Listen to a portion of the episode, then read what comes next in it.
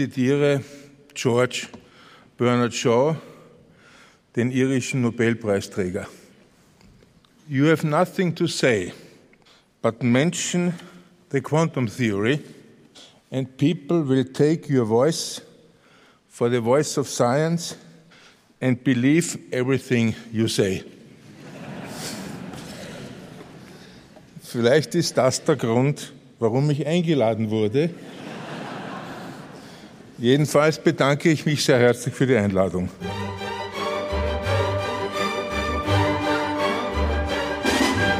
Mit einem Zitat von George Bernhard Shaw begann Anton Zeilinger seine Festspielrede, sozusagen von Nobelpreisträger zu Nobelpreisträger. Bernhard Shaw war Autor, Politiker, Satiriker, Musikkritiker und Pazifist. Wie der Literaturnobelpreisträger Bernhard Shaw nimmt auch der Nobelpreisträger für Quantenphysik Anton Zeilinger immer wieder zu politischen Fragen, vor allem zur bildungspolitischen Stellung. Auch in ihrer Liebe zur Musik treffen die beiden Herren Herren einander. Ob sie in diesem Fall immer einer Meinung wären, lässt sich nicht feststellen, aber gültig ist wahrscheinlich immer noch, was George Bernard Shaw über die Quantenphysik zu sagen hatte. Anton Zeilinger als Festspielredner einzuladen, könnte aber auch einen anderen Grund gehabt haben. Ich zitiere Hinterhäuser. Es geht um Fragen nach dem Wesen von Wirklichkeit und nach dem, was Realität ist. Herzlich willkommen bei Wissensart, dem Podcast der Wissenschaft und Kunst vereint, heißt sie Elisabeth Juliane Nöstlinger mit Auszügen aus der diesjährigen Festspielrede des Nobelpreisträgers für Quantenphysik 2022, Anton Zeilinger, und einem dazu passenden Ausschnitt der Rede von Bundespräsident Alexander van der Bellen über Realitäten in der Blase der sozialen Medien. Zu oft vermissen wir, vermisse zumindest ich, den respektvollen Umgang miteinander. Wir diskutieren kaum mehr miteinander. Oft bestätigen wir uns nur in der eigenen Meinung und wenn jemand anderer Meinung ist, dann hören wir ihn oder sie kaum noch, weil er oder sie in gewisser Weise zu weit weg ist, nämlich auf der anderen Seite des Grabens, der durch unsere Gesellschaft führt, schalldicht eingepackt, behütet in der Blase in den sozialen Medien. Jetzt können wir darüber lamentieren, à la Hamlet, aber hat das einen Sinn, dass die Algorithmen uns ganz automatisch nur Meinungen zuspielen, die uns Recht geben und in unserer Meinung bestätigen oder anstacheln, ist ja kein neues Phänomen. Wir können darüber lamentieren oder wir können versuchen, das zu ändern. Also wieso nicht einmal versuchen, die Algorithmen zu verwirren, indem wir auch denen followen, das ist Neudeutsch, tut mir leid, auch denen followen, deren Meinung vielleicht nicht so ganz unserer Meinung entspricht. Auf diese Art bekommen wir dann auch Ausschnitte der Realität zu sehen, die wir anders nie zu Gesicht bekommen hätten. Und auf diese Art bekommen wir vielleicht auch wieder das Bild einer gemeinsamen Realität. Reden Sie mit Leuten, die Sie nicht kennen, die nicht zu Ihrer Gruppe gehören. Fragen Sie Ihren Nachbarn, was er beruflich macht, falls Sie es noch nicht wissen. Besuchen Sie einmal die benachbarte Blase. Followen Sie den Menschen, denen Sie nicht folgen würden, jedenfalls nicht automatisch. Gehen Sie ins Gasthaus, Fußballplatz, sehr, sehr geeignet ins Theater, egal, aber reden Sie miteinander. Tauschen Sie Ihre Ansichten aus und hören Sie einander zu.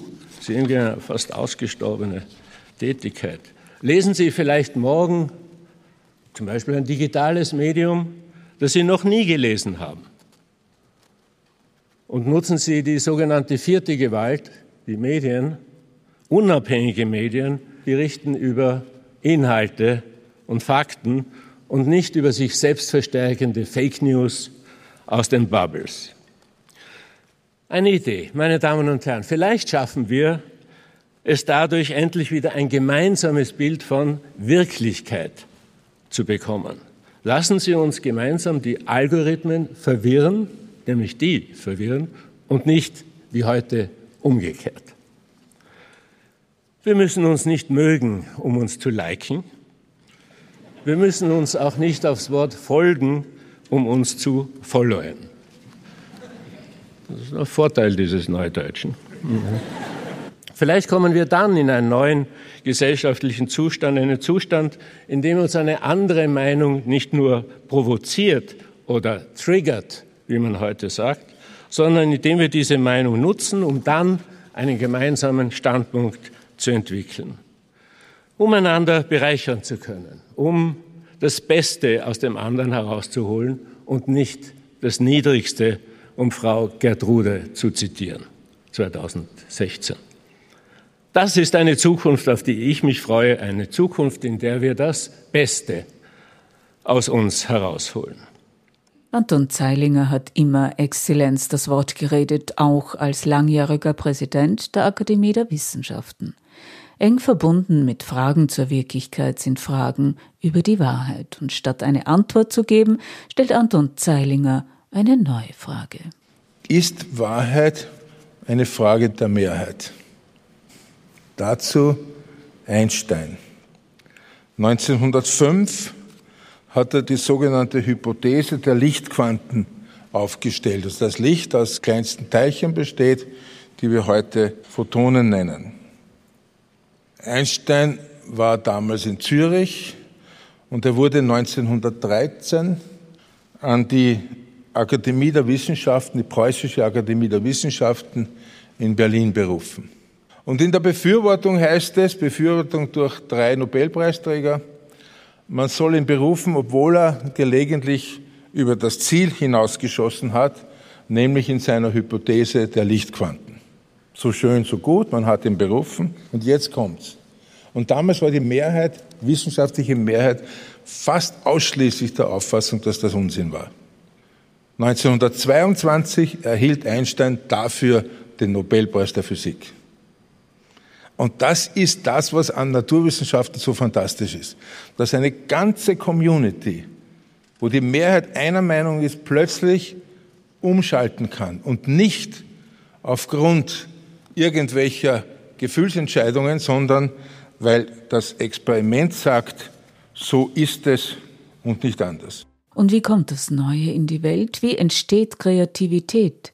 Es ist dies eine Frage, die die Wissenschaft ebenso betrifft wie auch die Kunst. Kreativität ist offenbar etwas, das unbewusst abläuft und das in dem Moment, wo es geschieht, nicht in irgendeiner Weise logisch begründbar ist.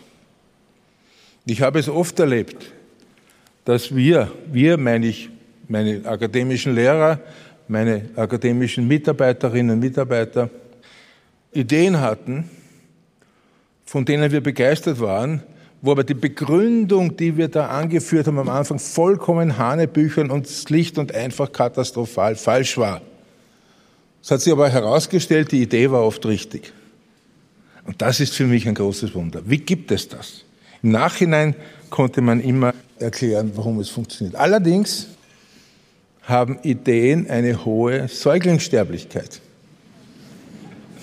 Die meisten Ideen überleben nicht den ersten Tag ihres Lebens. Und in dem Fall geschieht ihnen recht. Wir haben zum Glück, wie ich gesagt habe, die ultimative Richterin, die Natur, das Experiment. Und das ist das Wunderschöne an den Naturwissenschaften. Und wie steht Anton Zeilinger zur Kunst, insbesondere zur Musik, die ihm besonders am Herzen liegt, nahe ist? Na, ich weiß nicht warum. Ich bin dankbar, dass diese Ouvertüre spirituell unter dem Namen Lux Eterna begonnen hat mit Bessiens Éclair sur l'au-delà. Lichtblitze oder Gedankenblitze über das Jenseits. Es gibt offenbar mehr als das Faktische. Offenbar gibt uns die Musik, aber auch andere Künste den Zugang zum Mystischen. Und hier ein kleiner Kommentar. Ich hoffe, dass ich nicht meine Kompetenz zu stark überschreite. Eine der Praktiken heute ist Dekonstruktion, auch von großen Werken der Menschheitsgeschichte. Man sucht Inkonsistenzien auf, man überschreibt manchmal das bisher Geschriebene. Das Problem ist, dass dabei die Gefahr besteht, die Komplexität des Originals, die Tiefe des Originals zu verlieren und eine gewisse Banalität des Faktischen einzuführen. Ein Beispiel. Für mich eine der mystischsten Stellen ist, wie Kundri in Parsifal stirbt bei Ansicht des Grals. Sie stirbt den von ihr ersehnten, erlösenden Tod. Wo bleibt diese mystische Aussage, wenn Kundri eines modernen faktischen Todes stirbt? Oder wo bleibt das Mystische, etwa im Ring die Nibelungen, zum Beispiel die Kraft des Gesetzes, an der sogar ein Gott scheitert, an die er sogar gebunden ist, wenn wir das Rheingold durch das moderne Gold ersetzen. Jetzt möchte ich eine Aussage treffen. Diese Dinge habe ich mir lange überlegt. In meinen Augen ist es ein Problem und eine Herausforderung, wenn das Bühnengeschehen nicht kongruent mit der Musik ist. Muss nicht altmodisch aufgezogen sein und so weiter und so fort. Aber es ist, und da bin ich überzeugt, nicht gut für das Hören, weil optisch für uns als Menschen der Gesichtssinn, die Information, die über die Augen kommt, ohne dies viel mehr Information ins Gehirn bringt. Wenn ständig verarbeitet werden muss, optisch, viel verarbeiten muss, das nicht konsistent ist mit der Musik, geht es sicher auf Kosten des Wesentlichen, auf Kosten der Musik in einer Oper. Aber das ist meine persönliche Analyse, sie kann falsch liegen. Kann sein, dass Intendant Markus Hinterhäuser in diesem Punkt anderer Auffassung ist.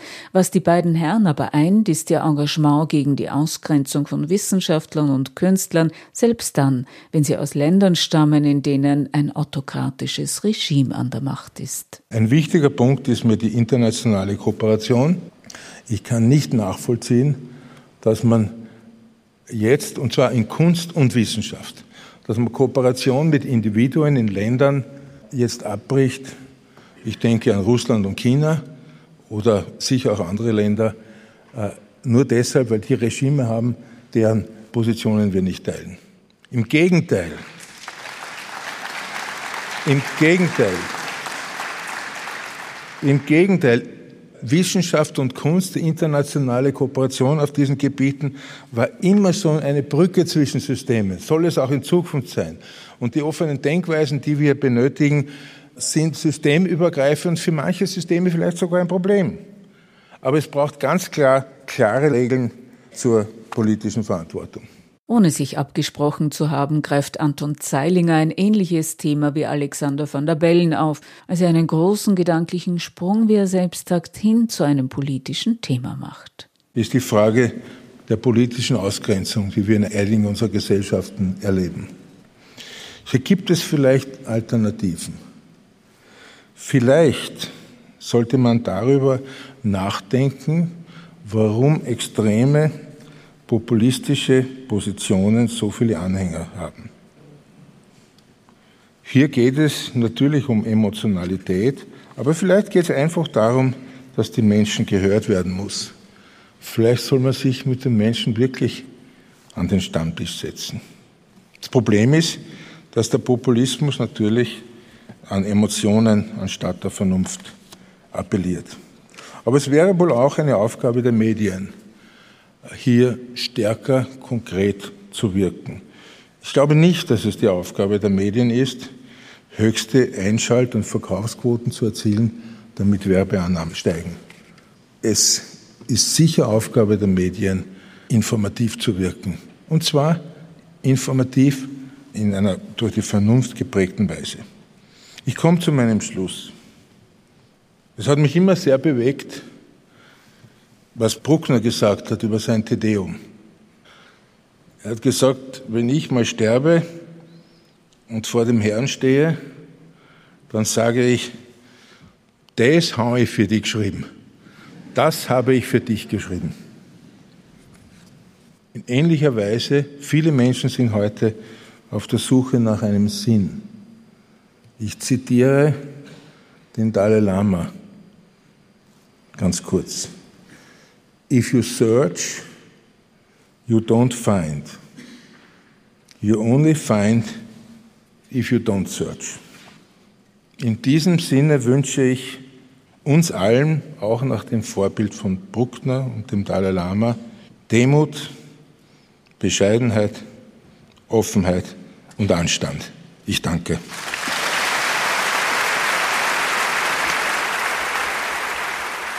Anton Zeilinger, der Eröffnungsredner der Salzburger Festspiele 2023 und ein kurzer Auszug von der Rede von Bundespräsident Alexander van der Bellen, ebenfalls zur Eröffnung der Salzburger Festspiele in der Felsenreitschule. Auf bald, sagt Elisabeth Juliane Nöstlinger.